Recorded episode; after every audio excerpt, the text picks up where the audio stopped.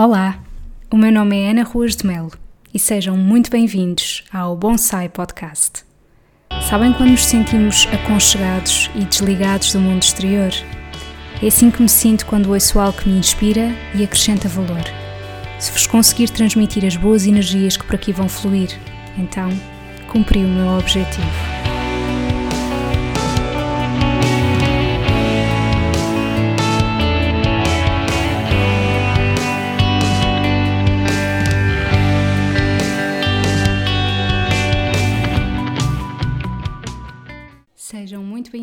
Ao episódio 25 do Bonsai Podcast, em que estou apenas eu e o microfone para vos falar sobre um tema que nada tem a ver com nutrição, um tema nada científico, mas eu acho que vocês já devem ter percebido que eu gosto muito de trazer aqui para o podcast temas que não tenham a ver com a minha profissão, porque me permite sentir-me verdadeiramente livre e falar sobre aquilo que me esteja a apetecer no momento. Aproveito para dizer que sempre me foi muito difícil quando tinha de pensar o que é que eu queria ser quando for grande ou o que é que eu sou.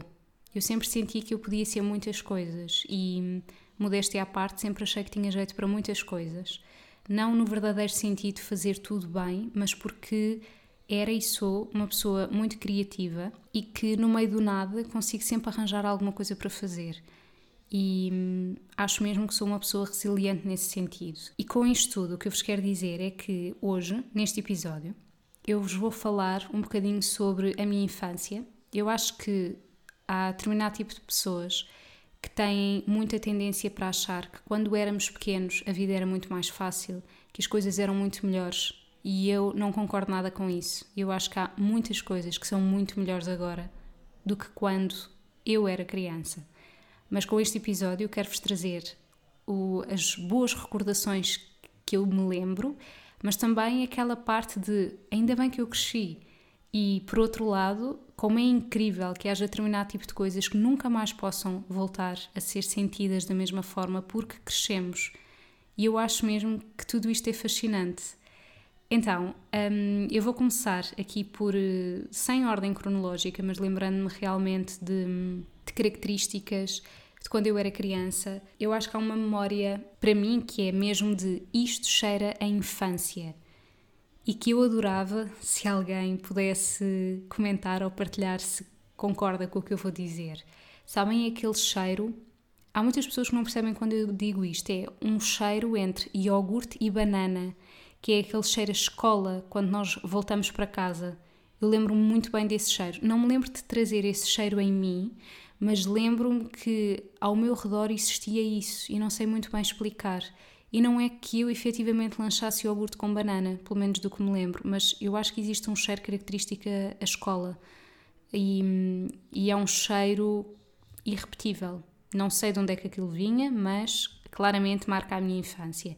Isso e as mãos sempre com marcas de canetas de feltro de várias cores e o dedo médio torto da pressão que eu fazia com a caneta para pintar ou para escrever. Não sei se isto vos aconteceu, mas eu tinha calos nesse dedo porque hum, eu fazia de facto muita força no lápis ou na caneta para a letra sair exatamente como eu queria, ou então para pintar.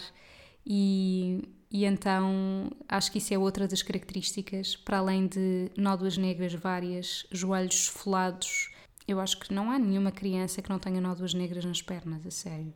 Eu, eu tinha muitas mesmo. Depois, mais coisas. Eu lembro-me quando eu estava na, na escola primária, eu tive aqui hum, uma transição que para mim foi muito importante. Eu andei numa escola até ao meu primeiro ano e eu era profundamente infeliz naquela escola.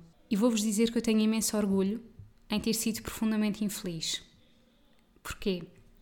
Porque eu acho que a forma como o ensino era feito naquela escola não era uma boa forma aos meus olhos. E eu, sem saber o que é que era melhor, eu já não gostava daquilo.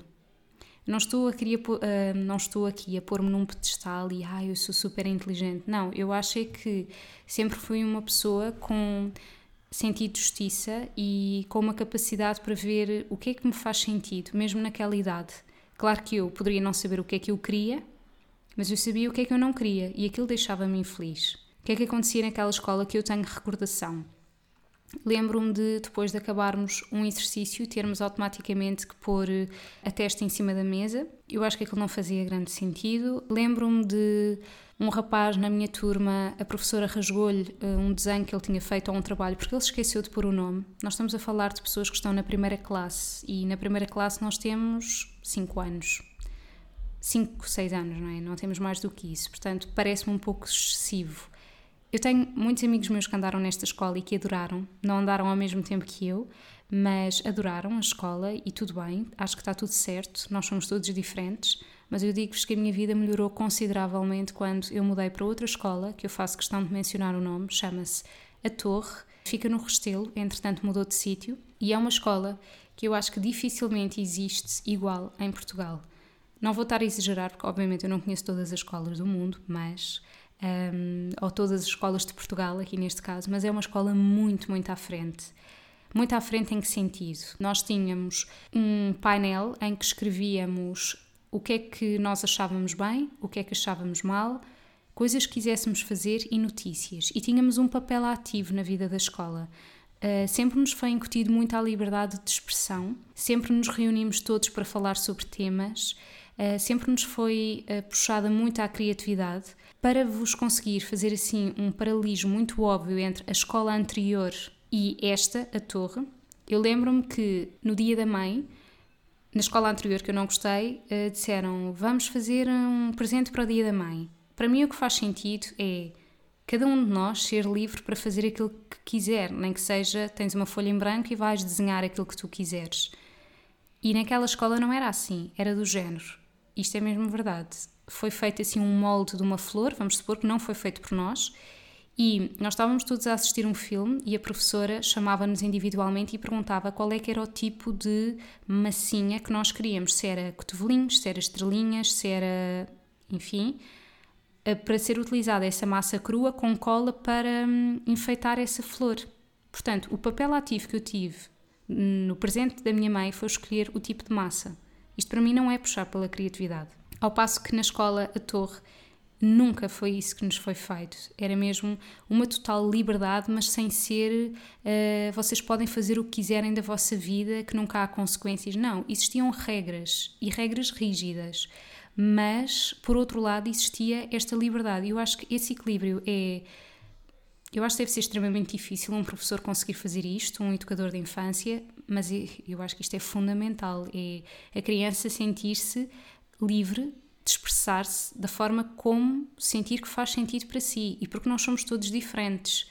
E na escola, na torre, éramos nós que punhamos a mesa para almoçar eh, porque nós almoçávamos no mesmo sítio onde tínhamos aulas, portanto, nós íamos buscar os pratos, eh, sentávamos, no final arrumávamos tudo. Os mais velhos iam adormecer os mais novos, da, da classe dos 3 anos, para os ajudar a fazer a cesta. Portanto, nós tínhamos este tipo de tarefas e inter ajudávamos-nos muito. E essa escola foi tão, tão importante para mim que eu fico mesmo feliz de conseguir ter tido essas boas memórias. Claro que há muitas mais que eu não me consigo lembrar, não é? Mas, mas sem dúvida que foi uma mudança muito importante na minha vida e atrevo-me a dizer que a pessoa que eu sou hoje não seria possível eu ser como sou se eu não tivesse estado naquela escola. Porque hum, eu acho que eu nasci com criatividade, mas essa criatividade não estava a ser, não me estavam a explorar isso até ao meu primeiro ano, não estavam. E portanto, ainda bem que exploraram isto em mim, sem uma perceber. Foi muito importante. Nessa escola à torre, portanto, eu já tinha aprendido a ler, porque nós aprendemos a ler no primeiro ano, não é? Mas eu lembro-me que hum, de, de uma das primeiras sensações de ser adulta na minha cabeça era conseguir ler sem mexer os lábios, ler em silêncio sem mexer os lábios. E se vocês pararem para pensar um bocadinho, realmente isto é fascinante. As crianças, quando aprendem a ler, e tentam depois ler em silêncio, como estão muito absorvidas em como é que se lê cada palavra, mexem muito os lábios. E eu desde cedo consegui não mexer os lábios e pensei, boa, eu estou a ler como os adultos, isto é fascinante. E outra coisa era chorar sem fazer barulho. Eu lembro-me da primeira vez que chorei sem ser aquele soluçar de criança, pensei, uau, eu sou adulta, eu já choro sem fazer barulho, só deixar as lágrimas correr. Lembro-me muito bem dos ditados em que a minha letra favorita era a letra Q, mas maiúscula, que é assim super bonita.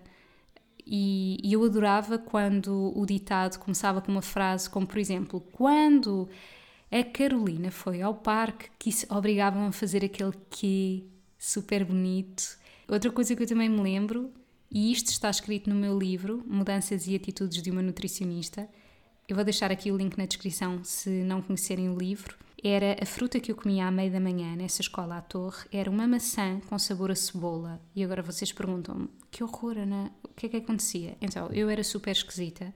Eu não gostava de comer maçã com casca e efetivamente o nosso meio da manhã era fruta e geralmente era maçã. Então eu ia pedir à senhora do refeitório uh, da cozinha e, e dizia-lhe: pode-me descascar a maçã? E eu acho que ela se chamava Jesus.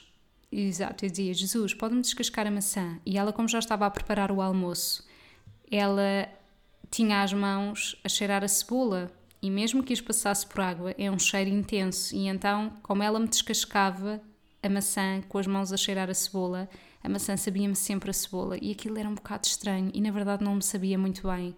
Mas eu preferia isso do que a casca. E olhem, isto também é uma prova de que os nossos hábitos alimentares mudam imenso.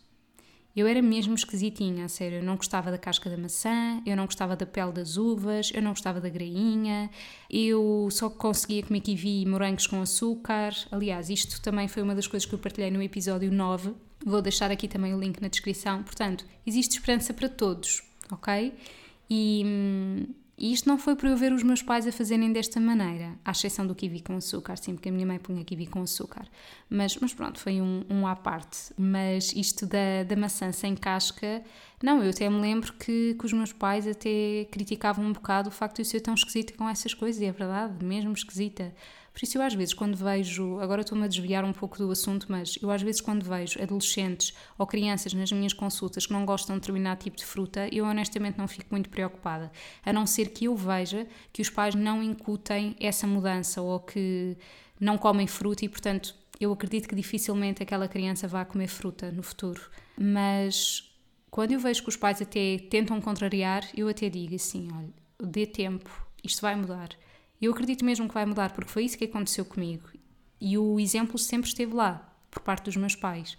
E por isso, se isso continuar a existir, se esse exemplo se permanecer, então essas mudanças vêm, o nosso paladar está sempre a mudar. E sabem que eu acho que, na verdade, há determinado tipo de frutas que eu percebo perfeitamente que as crianças não gostam. E o facto, se calhar, de eu não gostar muito da casca da maçã é porque tornava a maçã mais rija, um bocadinho. E, nós estamos numa fase em que temos dentes a abanar. E vocês reparem como é tão desconfortável termos dentes a abanar e estarmos a comer uma maçã, não é? Eu nem quero imaginar. Eu odiei a fase dos dentes a abanar. Agora, lembrando de mais memórias de infância, eu fazia-me tanta impressão, tanta, tanta, tanta. Houve uma vez que me caiu um dente na escola e. Aliás, eu fui para a escola porque eu deixava os dentes a abanar mesmo até à última. Eu nunca fui de puxar os dentes, nem permiti que ninguém me os puxasse porque aquilo doía-me imenso.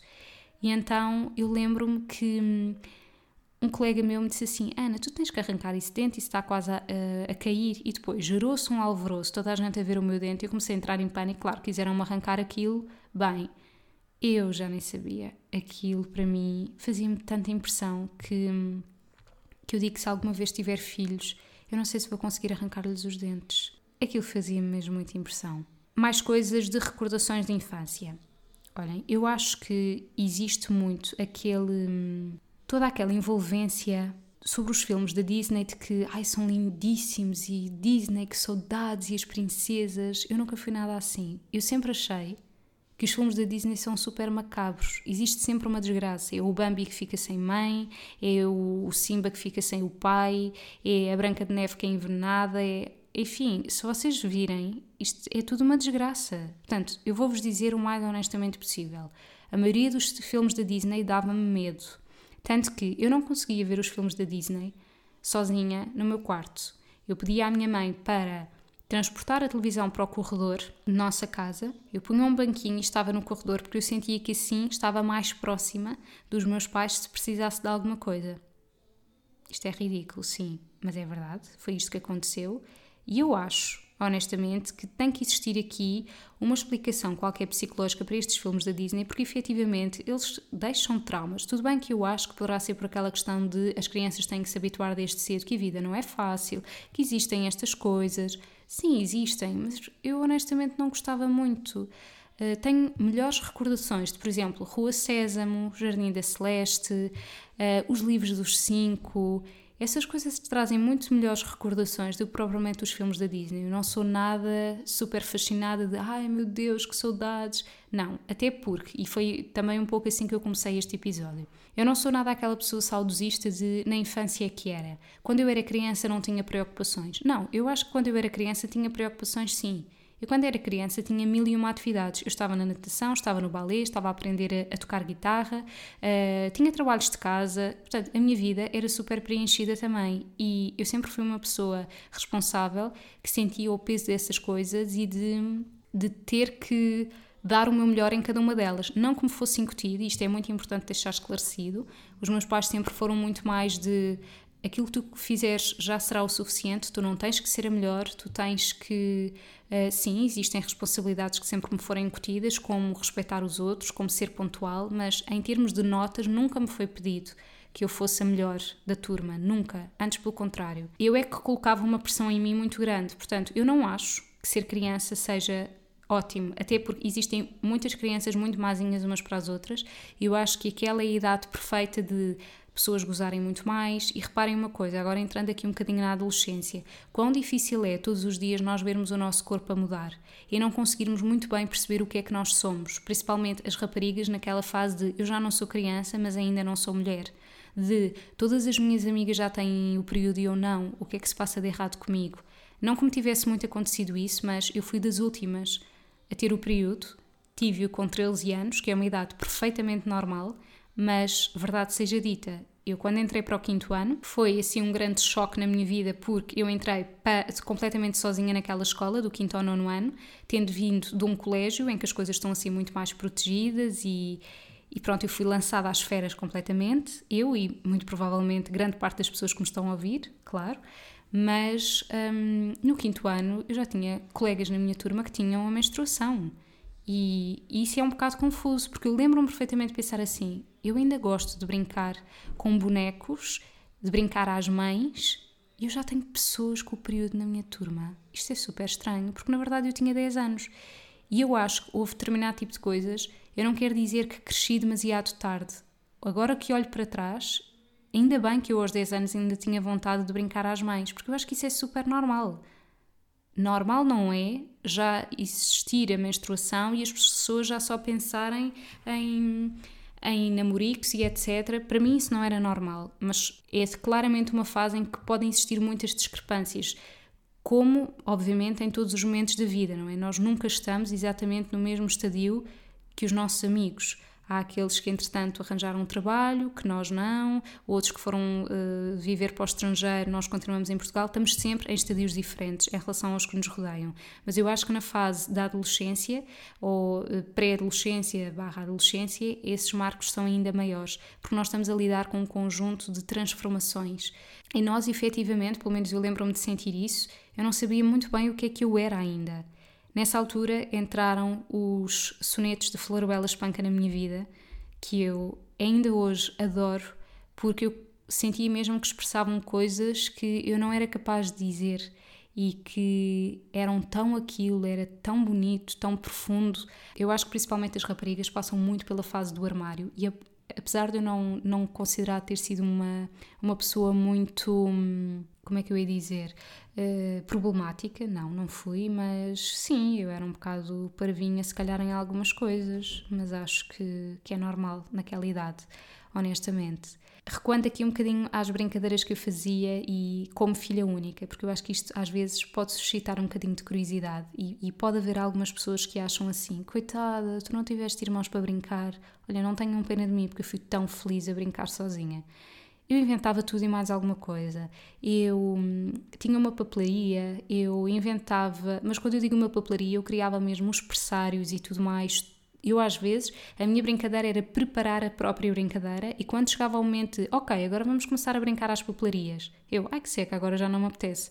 O meu, a minha criatividade máxima foi eu ter criado um canal de televisão em que eu tinha a programação para o meu dia todo, permitindo-me que a todas as horas eu tivesse uma coisa para fazer, do género 10 horas, programa tal, e tinha os cartões, eu recortava assim as folhas como os apresentadores da televisão que, que têm, não é? Os cartões com aquilo que têm para dizer. Então eu tinha isso para cada programa e tinha o meu horário estipulado durante o dia inteiro com os programas que eu ia fazer. Depois, outra coisa que eu nem sei como é que eu tive paciência para isso, brincar tipo às cartomantes, ou seja, uh, num baralho de cartas eu criei um significado para cada carta, para cada uma. E então depois brincava que alguém estava a ligar para mim e eu dizia: Boa tarde, temos então uma senhora em linha, vamos então lançar as cartas. Ok, então olha, saiu, saiu quatro de paus, vamos ver o que é que significa. Pronto, e depois com aquilo tudo eu criava uma história do que é que ia acontecer à vida daquela pessoa com cada significado que eu encontrasse naquela carta. E depois, estas brincadeiras para mim eram super rentáveis, porque eu deixava aquilo tudo feito.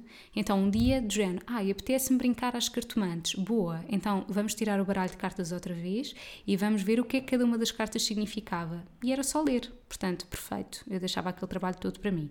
Por isso, fui super feliz a brincar sozinha e uma das coisas que eu não tenho saudades absolutamente nenhumas de quando era criança era batizados ou casamentos em que eu tivesse que ficar na mesa das crianças.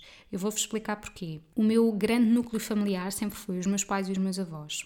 Eu nunca fui aquela criança que sempre esteve habituada a estar com o resto da outra família e com imensos primos e etc. Não, não foi esse tipo de educação que tive, não por nenhum motivo em concreto, mas porque foi assim que eu cresci e por isso eu não tinha afinidade suficiente para estar com outras crianças, mesmo que fossem da minha família, porque eu não estava com elas com imensa regularidade.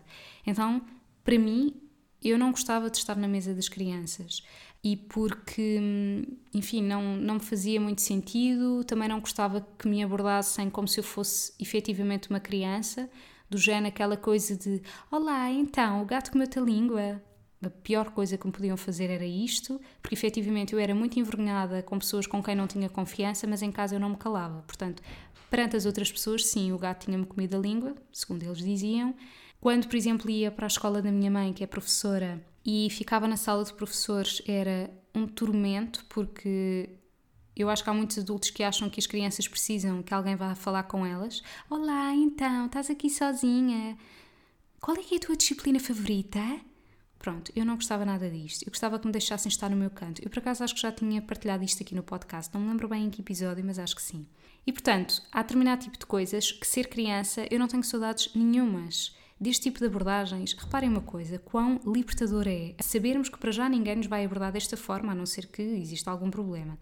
Depois, podermos ter a capacidade de verbalizar o quero, não quero, o decidirmos como é que vai ser o nosso dia, quer dizer, aquelas questões de agora tenho que ficar à mesa das crianças, agora tenho que fazer isto, agora dizem-me agora vais estudar isto, agora, quer dizer, mesmo que uma pessoa esteja a tirar uma licenciatura agora, não é a mesma coisa, porque nem todos os adultos têm jeito para lidar com crianças e eu andei num ATL em que me obrigavam a estudar de uma determinada forma que para mim não fazia sentido, que era agora vais estudar isto, vais fazer resumos. Para mim fazer resumos era perder tempo. Não me ficava absolutamente nada daquilo que eu estava a escrever. Como, como é que era e ainda é a minha forma de estudar? É ler em voz alta. E óbvio que isto não se coaduna com eu estar no meio de outras crianças a ler em voz alta a estudar, mas era a minha forma de estudar. E portanto, neste tipo de coisas eu não tenho saudades nenhumas de estar na escola, porque, hum, já a verdade seja dita, nós tínhamos muitas disciplinas que, apesar de eu reconhecer a sua importância, naquela altura parecia um bocado que nos estavam a fazer perder tempo e nos estavam a roubar tempo para podermos fazer outras coisas, porque a verdade é esta. E, e portanto, eu não tenho saudades disso, eu não tenho saudades que o meu tempo seja ocupado com coisas que eu sinta que não me estavam a acrescentar valor algum, apesar de e volto a frisar, eu acho que é importantíssimo, desde cedo, as crianças perceberem que nem tudo vai ser como elas querem. E posso-vos adiantar que as aulas de educação física foram a maior prova de que eu sou resiliente ao ponto de conseguir ter aguentado uma coisa que me deixava tão triste até ao 12 ano, tão triste. E digo triste mesmo na verdadeira acessão da palavra, porque eu era a única pessoa na turma que não era capaz de fazer as coisas como os outros. E numa altura em que nos estamos a desenvolver, e numa altura em que estamos expostos e em que um, estamos a definir amizades e tudo mais, isso tem um impacto muito grande. Se ainda hoje, na idade adulta, poderá ter um impacto nós não sabermos fazer uma coisa no nosso trabalho, quanto mais naquelas, naquelas idades e principalmente quando todos os outros são capazes. Portanto, eu fico muito grata por ter existido educação física porque me permitiu ver assim, Ana, tu conseguiste aguentar isto desde os teus 3 anos, porque desde os 3 anos que eu tinha ginástica. E portanto consegui aguentar até ao meu 12 ano, com 18 anos. Grande vitória. Tá, quem eh, não gosta de educação física vai com certeza eh, rever-se neste, neste meu comentário. Muito bem, portanto, para mim, ser criança não é o melhor do mundo, tem coisas muito boas, tenho recordações ótimas da minha infância e hum, é muito bom eu às vezes conseguir, ainda na idade adulta, recuar para esses tempos. E eu vou-vos dizer como. Quando estou em silêncio e eu sinto a presença de alguém em casa, alguém que eu saiba que está, não é? Não é tipo um fantasma. Alguém que eu saiba que está em casa e eu sinto que essa pessoa está a fazer as suas coisas e eu estou a fazer as minhas. E isto remete-me para eu ser criança. E porquê? Porque era aquela sensação de eu estou segura, eu não estou sozinha, está aqui alguém para cuidar de mim, mas essa pessoa também tem as suas coisas para fazer e a mim também me está a ser pedida autonomia para eu fazer as minhas. Para mim, isto era ser criança com liberdade. Percebem? Não é haver sempre ali um adulto em cima. Então, vai fazer isto e não sei o quê. E o que é que tu queres? Olha, e não sei o quê. Não, para mim ser criança é isto, é eu estou livre em segurança. E eu ainda consigo sentir isto algumas vezes. E quando sinto, fico super feliz, porque me sinto muito, muito em paz, mesmo. Claro que há uma coisa extraordinária de quando se é criança, e eu tive o grande privilégio de só ter tido o primeiro impacto da morte na minha vida com uh, eh, 23 anos, que foi quando o meu avô morreu. A grande inocência era de que, quando eu era criança, apesar de eu saber o que era a morte, eu considerava todas as pessoas que estavam comigo imortais. Os meus pais, os meus avós, e eu tive muita sorte de até aos meus 23 anos, todas essas pessoas estarem sempre comigo. Muita sorte mesmo, porque eu nunca me vi confrontada com ter que lidar com essa perda cedo demais. E, e sim, nesse sentido, ser criança é muito bom quando as crianças têm essa possibilidade e essa sorte porque o ser criança é muito relativo. Ser criança em Portugal é uma coisa, ser criança num país em desenvolvimento é outra. E eu estou a falar da minha experiência em ter sido criança. Depois, aqui num sentido mais prático. Eu, quando preparei este episódio, pensei que claramente eu já devia ter falado neste assunto ou escrito sobre isto, porque eu gosto muito de escrever. E então fui, fui à procura de uns textos que eu tinha escrito sobre, sobre esta questão de nos tornarmos adultos e de algumas coisas que ficam para trás. E então vou aqui partilhar uma que tem a ver com a questão do conduzir. E vou só dizer o seguinte: eu não queria tirar a carta e obrigada, mãe, por me teres obrigado a tirar, que foi literalmente isto. Ah, tu nem tens noção daquilo, das vantagens que tu vais ver na tua vida, e isso é uma liberdade, e não faças isso só por causa do medo. Eu achava e dizia sempre: mãe, tirar a carta é um passaporte para a morte. Nós sabemos que existem imensos acidentes de viação. Eu não quero tirar a carta. Isto era uma estupidez, porque obviamente é o seguinte: posso não ser eu a estar a conduzir o carro, mas vou no carro de alguém e poder acontecer algum problema na mesma. Mas eu não queria tirar a carta, não queria, não queria, não queria. Mas tirei. E tirei num dia em que o país estava em alerta amarelo e eu achava que só sabia conduzir All Stars e os meus pés estavam encharcados e faziam um barulho quando eu estava a tocar nos pedais e enfim, toda uma história, mas consegui. Fiquei super contente e hoje em dia, hoje em dia eu reconheço a importância de ter tirado a carta. Se bem que gostava de acrescentar, eu só aprendi realmente a conduzir depois de tirar a carta. Isto acontece com quase toda a gente, não é? Portanto, houve aquele momento de uau, eu consegui tirar a carta, boa, e depois vou tentar conduzir um carro a gasolina, porque o carro da escola de condução era a gasóleo, e eu só deixava o carro ir abaixo e não era capaz, e comecei logo a dizer: Eu não sou capaz, eu nunca devia ter tirado isto, e etc. Bem, que seca, não é? De facto, eu às vezes nem eu própria imaturo a mim mesma, estou-vos a ser sincera. Mas pronto, então eu vou ler aqui um texto sobre isto. Percebemos finalmente a profundidade da frase conduzir descontrai-me.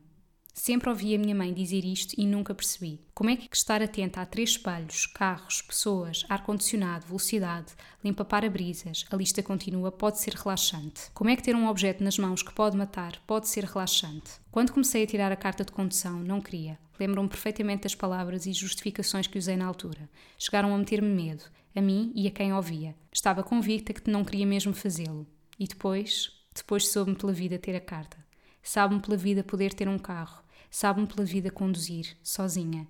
E o bem que isso já me tem feito. São muitas as decisões que tomo dentro daquele carro. É como se fosse a casa onde ninguém me ouve, ninguém me julga e ninguém me vê. Isto é mesmo verdade. Portanto, isto é um bocadinho aquela questão de como é bom também ter crescido, como é bom poder perceber agora que conduzir de facto descontrai. E ainda sobre o carro eu escrevi outro texto que diz: o funcionamento de um carro, no seu básico, como se liga, como se trava, como se muda a mudança, como se sabe que se deve mudar, jamais voltará a ser um mistério se mantivermos a nossa sanidade mental. Não voltaremos aos tempos em que, enquanto éramos conduzidos por alguém, não fazíamos a mínima ideia se o condutor estava ou não a proceder corretamente. Aquele mistério de como um carro andava, aquele braço a mudar de mudança sem sabermos muito bem porquê, era um mistério que nem sequer dizíamos ser mistério não se pensava nisso. O carro andava porque havia alguém que tinha aprendido a fazê-lo andar. Só isso. Quando se é adulto e se tem a carta, não se consegue voltar a pensar assim. Estas são pequenas coisas que eu acho que, que quando deixamos de ser crianças e quando crescemos e que quando tiramos a carta, nós nunca mais vamos conseguir olhar da mesma forma. Mesmo aquela questão de sermos conduzidos sem percebermos muito bem para onde, sem percebermos a que horas é que vamos chegar.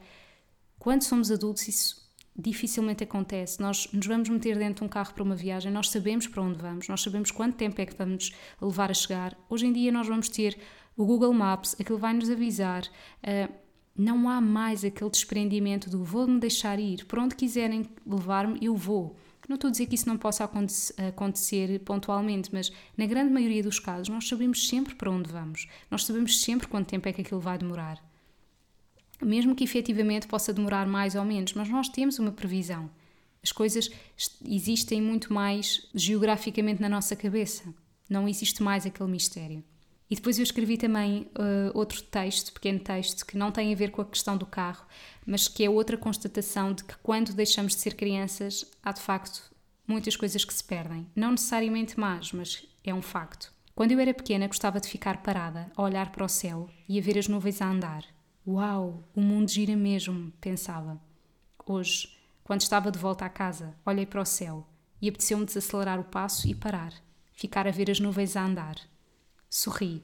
Quando voltei a olhar em frente para seguir caminho, estavam a olhar para mim como quem diz: O que é que estava a ver no céu? Será um ovni? Ai, será que tem poderes de premonição e antevê uma catástrofe? É nestas alturas que uma pessoa se apercebe que a sua forma exterior não muda lá porque o nosso interior decidiu infantilizar-se por uns momentos. Pois, eu acho que há mesmo coisas. Eu continuo a ser aquela pessoa que me deslumbro muito facilmente com aquilo que me está a rodear. E se vocês repararem, as crianças são muito assim. As crianças absorvem muito aquilo que as rodeia, estão muito atentas aos pormenores, perguntam o que é isto e eu continuo assim, continuo assim na minha forma adulta, mas muito atenta às coisas que me rodeiam e feliz com coisas muito, muito, muito simples. E esta coisa de ver as nuvens andar, que provam que de facto o mundo gira, é assim uma coisa espetacular e que nós, como adultos, raramente nos lembramos. Bora ver o céu para ver como de facto o mundo gira. Não há mais que fazer. E portanto, às vezes, quando eu tento voltar a ser criança, não é tento, é apetece-me, a verdadeira palavra é essa, aquilo já não se coaduna mais. E é normal que não se coadune, é normal que fique desajustado. Este episódio foi assim meio aleatório, mas eu apetecia muito partilhar isto. Apetecia-me partilhar que ser criança tem coisas muito boas, mas que também é muito bom ser adulto.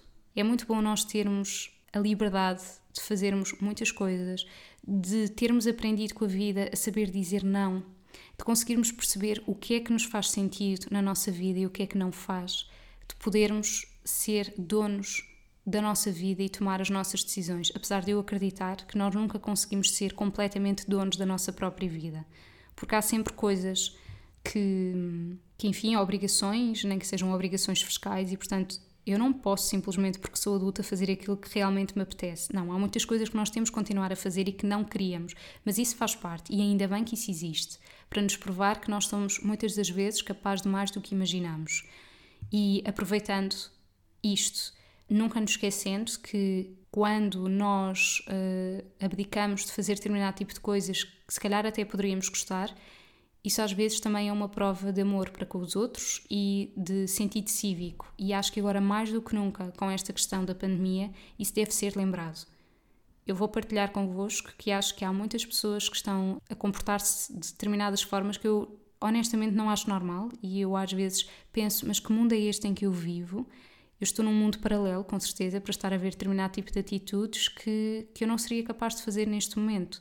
Eu vejo pessoas dentro de cafés sem máscara, a falarem umas com as outras e, e não consigo entender. E acho que é um bocadinho aqui que entra o dever cívico e que nós conseguimos, que devíamos pensar que, que a nossa liberdade tem limites e que, por um lado, isso é triste, sim, porque quão bom seria nós sermos totalmente livres, mas a vida é mesmo isso.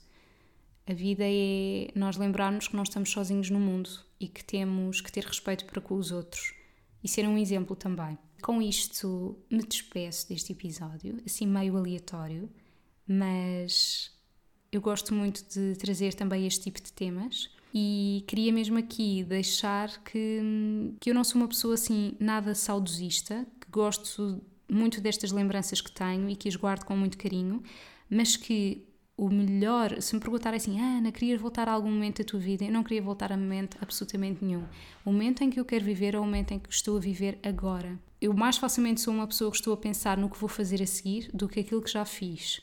Isso chama-se muitas das vezes ansiedade, é verdade. Mas se eu tiver mesmo que escolher o que é que eu quero viver, é este momento. Com todas as coisas más ou boas que ele tenha, mas é este. Um grande beijinho e vemo-nos no próximo episódio.